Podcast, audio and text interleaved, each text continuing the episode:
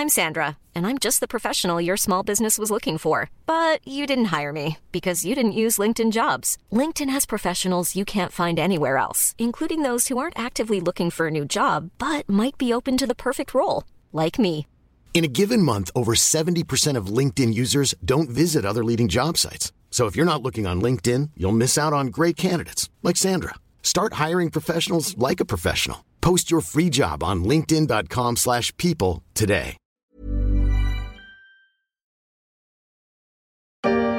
C'est une nouvelle guerre froide et elle est technologique. Une bataille pour l'Internet du futur, la 5G, dans laquelle s'affrontent les États-Unis et la Chine. C'est la bataille entre la Chine et les États-Unis autour de la 5G, une bataille où tous les coups sont permis, y compris l'arrestation au Canada de l'une des dirigeantes du groupe de télécom Huawei qui se retrouve au centre de ce conflit économique et politique qui envenime les relations entre les deux premières puissances économiques du monde.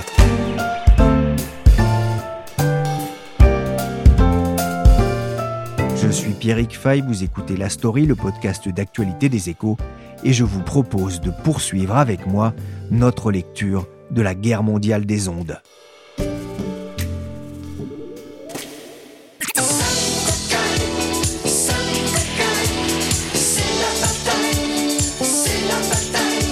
La guerre mondiale des ondes, c'est le livre écrit par mon confrère Sébastien Dumoulin. Dans un précédent épisode de la story, j'avais abordé avec lui l'histoire de Huawei, son développement à vitesse grand V et les malheurs de Meng Wanzhou, la fille du fondateur de Huawei, arrêtée à sa descente d'avion le 1er décembre 2018. Mais derrière cette guerre des nerfs entre Huawei et les États-Unis, il y a la bataille pour la technologie, la 5G. On parle d'une révolution qui va bien au-delà de pouvoir regarder du porno dans un ascenseur, pour reprendre l'expression du maire écolo de Grenoble. Donc en fait, on pourrait résumer, évidemment, je fais un petit raccourci légèrement provocateur parce que j'aime bien ça, Euh, mais grosso modo, la 5G, c'est pour nous permettre euh, de regarder des films porno même quand vous êtes dans votre ascenseur en HD. À tout prendre, je préfère le résumé que Sébastien Dumoulin en fait dans son livre La 5G, c'est un couteau suisse La 5G, aujourd'hui, euh, c'est un peu difficile de se rendre compte que c'est une véritable révolution parce que aujourd'hui, la seule 5G qui est disponible, c'est celle qui vise le grand public, donc vous et moi. Peut-être que vous, Pierrick, euh, vous avez déjà un smartphone 5G et un forfait 5G euh, que vous payez un peu plus cher que votre forfait 4G. Mais grosso modo, à part vous permettre de télécharger euh, le dernier épisode de votre série favorite un petit peu plus vite que votre voisin, ça change pas la donne. Ça n'a pas vraiment d'intérêt en fait. Et c'est un problème pour les opérateurs parce que il faut bien qu'ils essayent de rentabiliser les investissements qu'ils font là-dedans. Mais la 5G, elle vise pas le grand public en fait. Elle vise essentiellement les industriels et la version qui intéresse les industriels, elle arrivera progressivement à partir de 2022-2023. Et là, elle va permettre de faire tout un tas de choses. Elle va permettre d'automatiser en fait énormément de processus industriels dans les usines, mais aussi euh, sur euh, les réseaux de transport, euh, les réseaux électriques, euh, la voiture autonome par exemple, qui est un sujet euh, dont on parle beaucoup. Elle reposera vraisemblablement en grande partie sur des réseaux 5G. Et donc, on s'en rend pas bien compte aujourd'hui, mais dans les prochaines années, et on ne parle pas de 20 ans, on parle des 5 à 10 prochaines années, si elle tient ses promesses, c'est une technologie qui va vraiment changer nos vies. Oui, on comprend hein, les enjeux hein, pour euh, les États, pour les entreprises, pour les économies. Mais déjà pour les opérateurs, c'est un investissement massif. Euh, Les, les sommes en jeu sont énormes? Oui, absolument. Les sommes en jeu sont énormes. La première chose, c'est que les opérateurs ont dû acheter des fréquences radio aux États pour pouvoir euh, émettre en 5G. Et ça, euh, bah, rien qu'en France, euh, nos quatre opérateurs nationaux ont déboursé 2,7 milliards d'euros à l'automne dernier. Et encore, ils ont estimé qu'ils en- ils s'en étaient pas trop mal sortis parce que les Allemands et les Italiens euh, ont payé des sommes bien plus importantes. Et tout ça, bah, c'est des sommes qu'il faut ensuite euh, aller euh, rentabiliser en persuadant soit les gens d'acheter des forfaits 5G, soit les entreprises de faire affaire avec les opérateurs pour avoir des réseaux 5G privés. Alors, il y a les fréquences et puis ensuite, il y a les réseaux.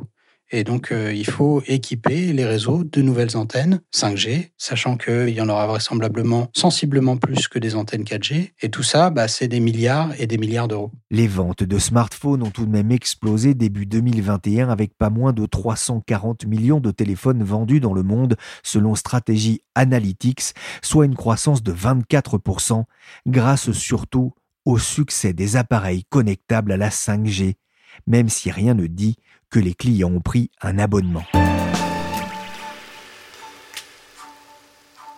Voici donc posé les bases de la 5G. Sébastien, dans la guerre mondiale des ondes, vous racontez aussi ces tensions très fortes avec la Chine autour des télécoms.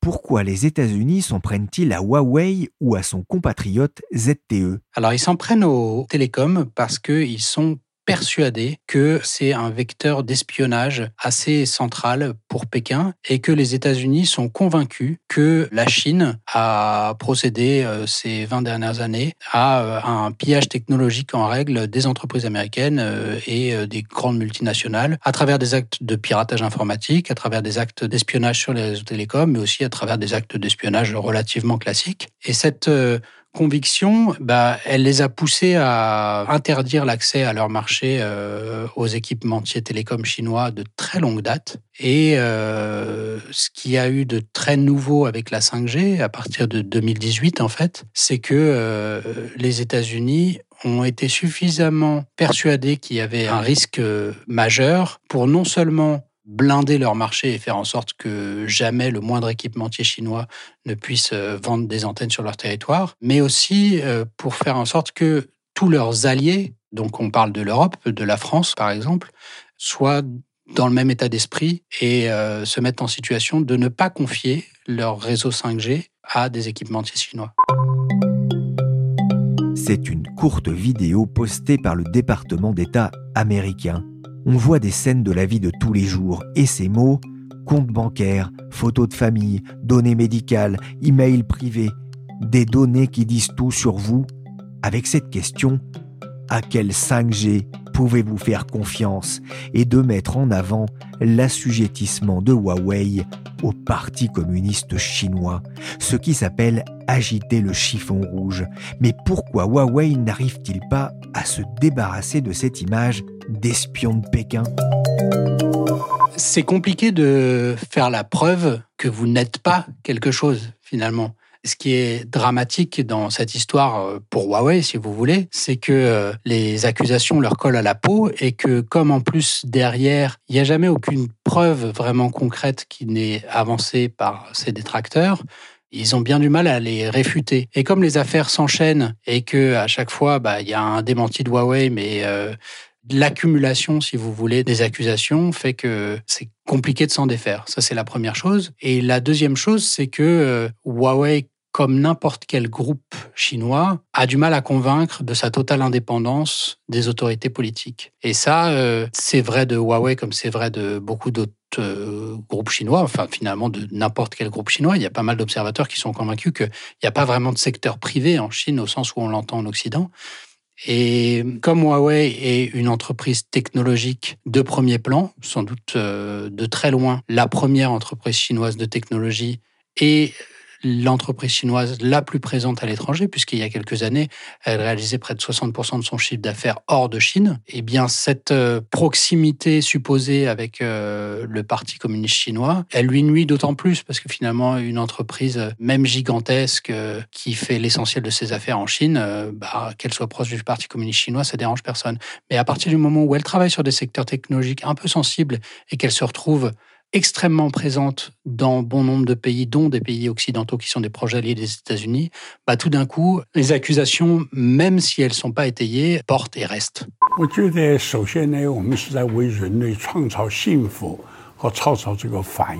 Nous avons créé le bonheur et la prospérité pour ce monde.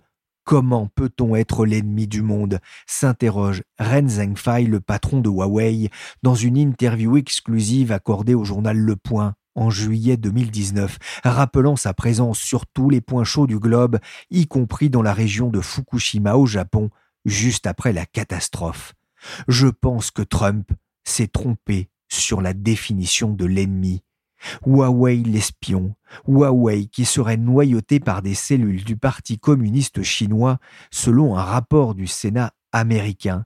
Mais ce qui est étonnant, et vous l'expliquez dans votre livre, Sébastien Dumoulin, c'est que les États-Unis sont pas les derniers à utiliser les télécoms pour l'espionnage, y compris dans leur lutte contre Huawei? Oui, absolument. Enfin, il y a un côté euh, des États-Unis qui accusent Huawei d'espionnage, c'est l'hôpital qui se moque de la charité.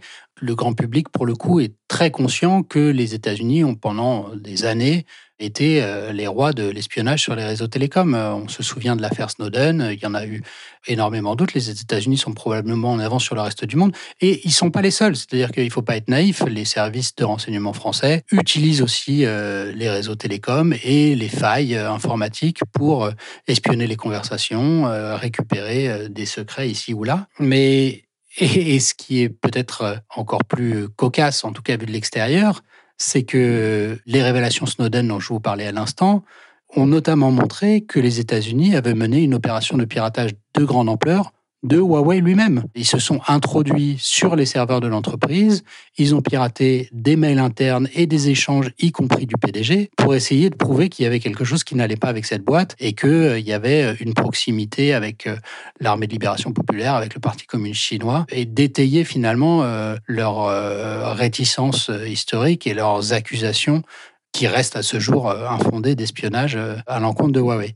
Et donc cette opération euh, assez extraordinaire qui a visé Huawei montre bien que la problématique, c'est pas tellement l'espionnage. C'est-à-dire que l'espionnage, tout le monde le pratique. Le problème, c'est l'espionnage venant de la Chine parce que la Chine n'est pas un pays comme les autres. Et la Chine est pour les Américains un problème plus euh, idéologique. Et c'est à ce titre-là que Huawei finalement est plutôt une victime qu'autre chose. Et elle est, à mon sens, et c'est ce que j'essaie de montrer dans le livre, plus coupable d'être euh, chinoise dans un monde où on se méfie des volontés hégémoniques de Pékin et de sa prétention à remplacer le modèle démocratique occidental par son système euh, très autocratique elle est plus victime de son statut d'entreprise technologique de pointe chinoise que euh, de véritables actes d'espionnage passés. La Chine est de plus en plus montrée du doigt malgré tout pour ses pratiques en matière de cyberespionnage. Vous racontez d'ailleurs l'arrestation en Pologne en 2019 d'un ancien diplomate chinois employé de Huawei dans le pays, accusé d'espionnage. Il sera licencié par la compagnie pour avoir porté atteinte à sa réputation. Les champions de la 5G, hein, ils sont euh, chinois, mais ils sont aussi européens. Euh, Nokia, Ericsson sont, sont bien placés. À l'inverse, un Nortel, Motorola, Lucent, euh, des anciennes gloires des télécoms font triste mine. Les États-Unis ont, raté le train. Ah ça c'est sûr. Et d'ailleurs, la violence de la réaction à partir de 2018, on peut aussi l'expliquer comme ça. Dire que les États-Unis pendant des années, ont eu des fleurons industriels des télécoms et ils les ont laissés soit se faire racheter, soit péricliter. Motorola, il n'en reste plus rien. Lucent a été avalé par Alcatel, qui a été avalé par Nokia. Il n'y a plus d'industrie des télécoms, au sens des équipements réseau, aux États-Unis. Et donc, euh, l'avènement de la 5G, qui, comme on l'a expliqué tout à l'heure, est une euh, technologie qui est extrêmement critique, est l'occasion pour les États-Unis de se rendre compte tout d'un coup que bah ils ont peut-être eu tort de pas être plus regardants et que euh, ils ont pas les armes pour se battre face à Huawei. Alors du côté des Européens, on a effectivement la chance d'avoir deux grands groupes qui sont les deux principaux concurrents de Huawei, Ericsson et Nokia, qui sont bien placés hein, parce que euh, finalement, à eux trois, Huawei, euh, Ericsson et Nokia, c'est l'essentiel du marché des télécoms aujourd'hui. Maintenant, en dépit de cet avantage stratégique, les Européens sont les plus embêtés parce que ils sont pris entre euh, les injonctions américaines de cesser toutes affaires cessantes euh, leurs relations avec Huawei et puis euh, leur lien finalement assez critique avec Pékin sur le plan commercial. On l'a bien vu par exemple avec les masques et on le voit dans tout un tas d'autres domaines. On ne peut pas se permettre de couper les ponts avec Pékin. Et Huawei est devenu un sujet vraiment très très compliqué de ce point de vue-là. Ce qui m'a fasciné moi dans la guerre mondiale des ondes, c'est que cette guerre, finalement, elle ne date pas de Donald Trump. Ça fait 20 ans que Huawei est dans le collimateur des Américains. Oui, absolument. Ça fait 20 ans que les Américains euh, mène une sorte de guerre contre Huawei, l'empêche par tous les moyens d'accéder à leur marché. Ce qui y a de très nouveau avec la 5G, c'est que cette guerre, qui était une guerre menée par les États-Unis aux États-Unis finalement, où on défendait le territoire américain contre toute incursion d'un équipementier télécom chinois. Cette guerre devient mondiale parce que euh, les États-Unis l'exportent et vont aller euh, militer euh, et faire pression de manière assez forte sur leurs alliés pour qu'ils adoptent la même position. Et c'est quelque chose d'assez inédit que de voir des très hauts gradés du département d'État faire le tour des capitales européennes, rencontrer des journalistes, les inviter à l'ambassade américaine, rencontrer les grands opérateurs européens, rencontrer les gouvernements européens et leur expliquer euh, vraiment sans prendre de pincettes que euh, Huawei est un problème de sécurité extrêmement grave, qu'il faut à tout prix euh, arrêter de faire des affaires avec lui, retirer ses équipements de nos réseaux, et que si c'est pas le cas, à ce moment-là, Washington ne pourra plus faire confiance aux pays qui conserveraient des antennes chinoises sur ses réseaux 5G, et qu'il serait contraint, bien malgré eux, d'arrêter de nous fournir des renseignements, d'arrêter d'échanger des renseignements avec la France, avec l'Europe, etc. Et c'est une menace qui est proférée ouvertement et qui est pas légère parce que les renseignements américains, c'est quelque chose sur lequel on se repose pour euh, énormément d'actions. Prenons la France, euh, on est impliqué dans une guerre contre le terrorisme au Sahel.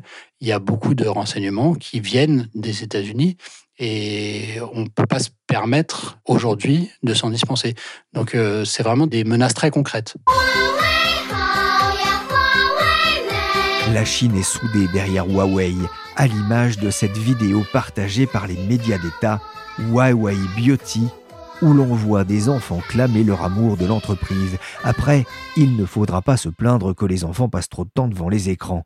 Malgré tout, Sébastien, Huawei est-il en train de perdre la partie? Huawei est en train de perdre la partie de plusieurs façons. La première, c'est que les attaques euh, sur son business des téléphones qui ont consisté à le priver du système d'exploitation de Google, Android et de ses principales applications phares fait que c'est très difficile aujourd'hui pour euh, Huawei de vendre ses équipements les plus récents, ses smartphones les plus récents en Occident. L'attaque a porté aussi sur ses équipements radio parce qu'on voit qu'il y a des pays qui euh, lui ont fermé l'accès à leur marché pour la 5G sur laquelle il était objectivement le mieux placé. Donc il y a non seulement les États-Unis, mais il y a aussi de très gros marchés comme l'Australie, comme le Japon, comme le Royaume-Uni, comme la Suède, qui faisaient appel en partie à du matériel Huawei, qui ont dit à partir de maintenant, ce sera non. Il y a des pays comme la France qui ont restreint très très fortement l'accès de, Huawei à leur marché, ce qui fait que de facto, ils en sont quasiment exclus pour la 5G.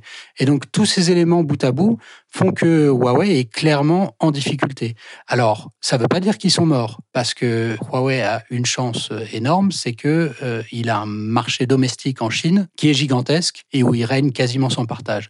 Donc rien qu'en équipant les opérateurs chinois d'antenne 5G, il a de quoi faire. Et rien qu'en équipant les consommateurs chinois de ces smartphones 5G, il a de quoi faire. C'est quelque chose qu'on a commencé à voir à se dessiner assez clairement là dans les résultats financiers de cette année. Les, attaques américaines, elles ont mis du temps quand même à produire leurs effets.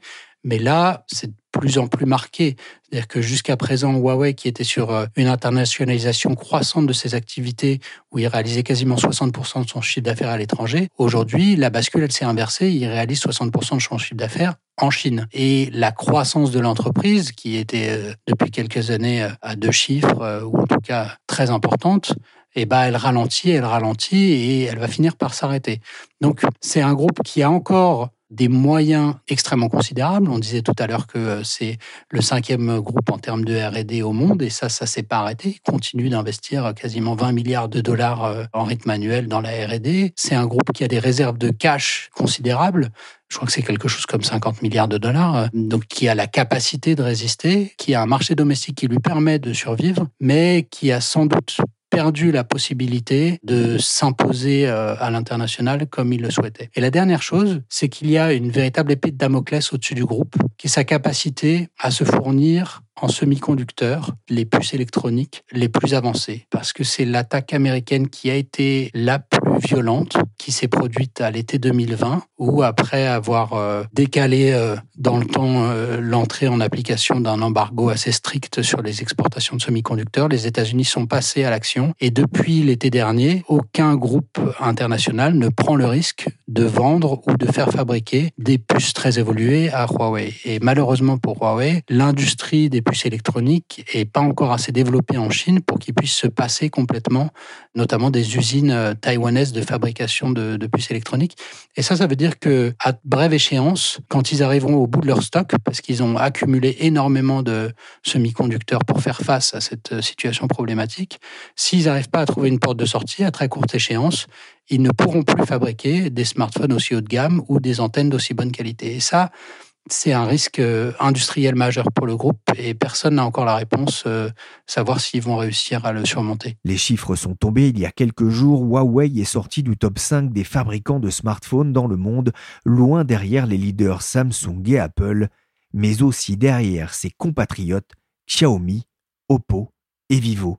Sébastien, l'arrivée de Joe Biden à, la Maison Blanche n'a pas changé la donne? Non, ça avait été un grand espoir euh, du côté de Huawei et puis du côté des opérateurs, il ne faut pas se le cacher parce qu'il y en a quand même pas mal qui espéraient que les Américains adoucissent leur position et qu'ils pourraient reprendre leur business avec Huawei parce que pour pas mal d'opérateurs, Huawei est un fournisseur qui a non seulement des équipements de très bonne qualité mais également euh, l'avantage d'être un troisième acteur sur un marché, on l'a dit, qui a très peu de fournisseurs aujourd'hui en équipement télécom donc quand vous vous retrouvez face à juste Nokia et Ericsson, le danger c'est que les prix montent. Donc ils étaient contents d'avoir un, troisième acteur pour euh, garder euh, de la concurrence et puis quelque part faire pression sur les prix.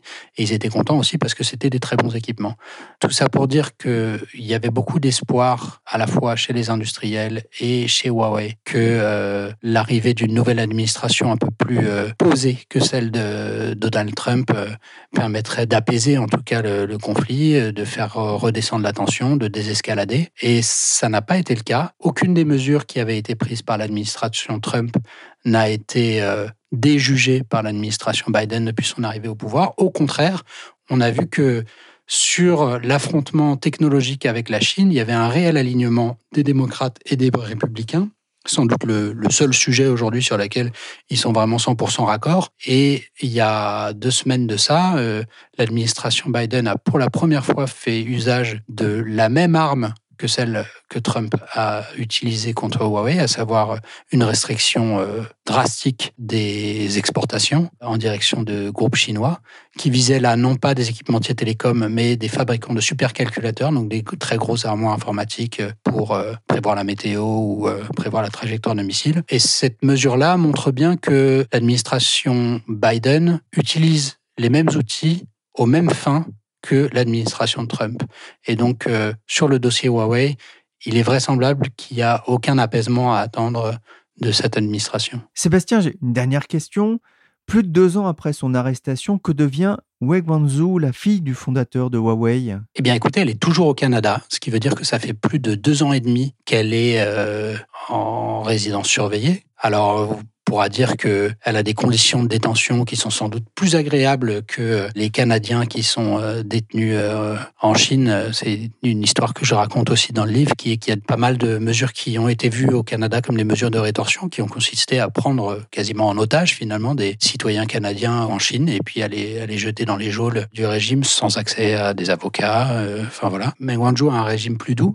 Elle habite dans sa résidence assez luxueuse à Vancouver, qui est une ville qu'elle connaît puisqu'elle y a habité pendant plusieurs années. Mais euh, elle a un bracelet électronique euh, à la cheville depuis deux ans et demi. Elle doit respecter un couvre-feu depuis deux ans et demi. Elle n'a pas le droit de sortir d'une zone délimitée de Vancouver. Elle ne doit pas s'approcher de l'aéroport. Elle ne doit pas s'approcher du terminal de ferry.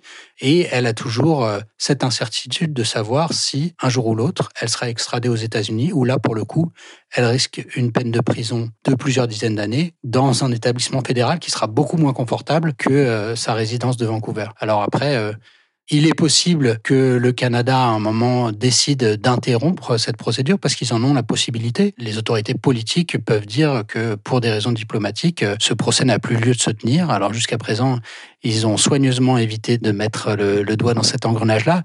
Mais très sincèrement, euh, c'est un dossier qui va être passionnant à suivre parce que le Canada a pas de bonne solution. Soit ils extradent Meng Wanzhou vers les États-Unis, et à ce moment-là, euh, elle, elle risque de passer plusieurs dizaines d'années après son procès dans un, pénitencier fédéral qui sera beaucoup moins agréable que sa résidence actuelle de Vancouver. Mais surtout, euh, ça sera une déclaration quasiment de guerre d'Ottawa à Pékin, euh, sans compter que pour euh, les relations euh, sino-américaines, euh, là pour le coup, enfin c'est pareil, ça risque franchement de dégénérer. Et d'un autre côté, si le Canada décide de relâcher Meng Wanzhou, c'est un véritable désaveu pour Washington. Donc il n'y a pas vraiment de bonne solution. Je suis très curieux de savoir comment cette affaire va se terminer. Il va falloir être patient. Un juge canadien a en effet accepté il y a quelques jours de reporter de trois mois une audience sur la demande d'extradition formulée par les États-Unis concernant Meng Wanzhou, une victoire symbolique pour ses avocats. Merci Sébastien Dumoulin, journaliste aux échos et auteur de La guerre mondiale des ondes aux éditions Talendier, pour tout comprendre des relations conflictuelles de la Chine et des États-Unis dans les télécoms. La story s'est terminée pour aujourd'hui. Cette émission a été réalisée par Willy Gann, chargé de production et d'édition Michel Varnet. La story, c'est le podcast des échos à retrouver sur les applications de téléchargement et de streaming de podcasts.